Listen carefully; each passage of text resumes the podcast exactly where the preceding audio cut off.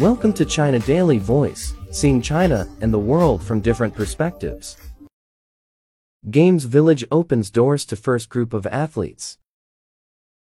The 19th Asian Games Village officially opened on Saturday morning, welcoming the first batch of Chinese delegates to Hangzhou, the capital of East China's Zhejiang province.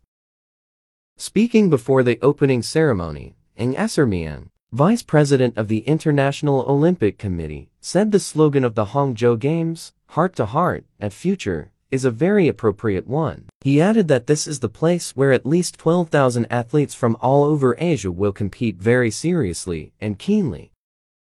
According to him, the upcoming Hangzhou Asian Games will further enhance global collaboration and cooperation. This Games will provide a great opportunity in this beautiful city of Hangzhou for these athletes to share experiences, their culture and diversity, heart to heart and under the same roof. He added, We are standing here together in a truly magnificent Asian Games village, said Vinod Kumar Tiwari, acting Director General of the Olympic Council of Asia, at the opening ceremony. I regard this Asian Games village as Olympic standard, and even more so, he said. Tiwari said he has been visiting Hangzhou for the past eight years and has been impressed by the plans and preparations made for the 19th Asian Games, especially the Games Village.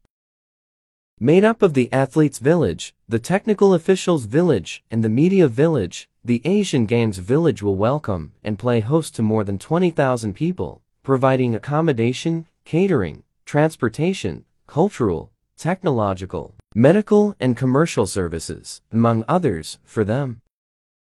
Such innovative concepts and arrangements have never before been seen in the history of the Asian Games or even the Olympic Games, Tiwari said.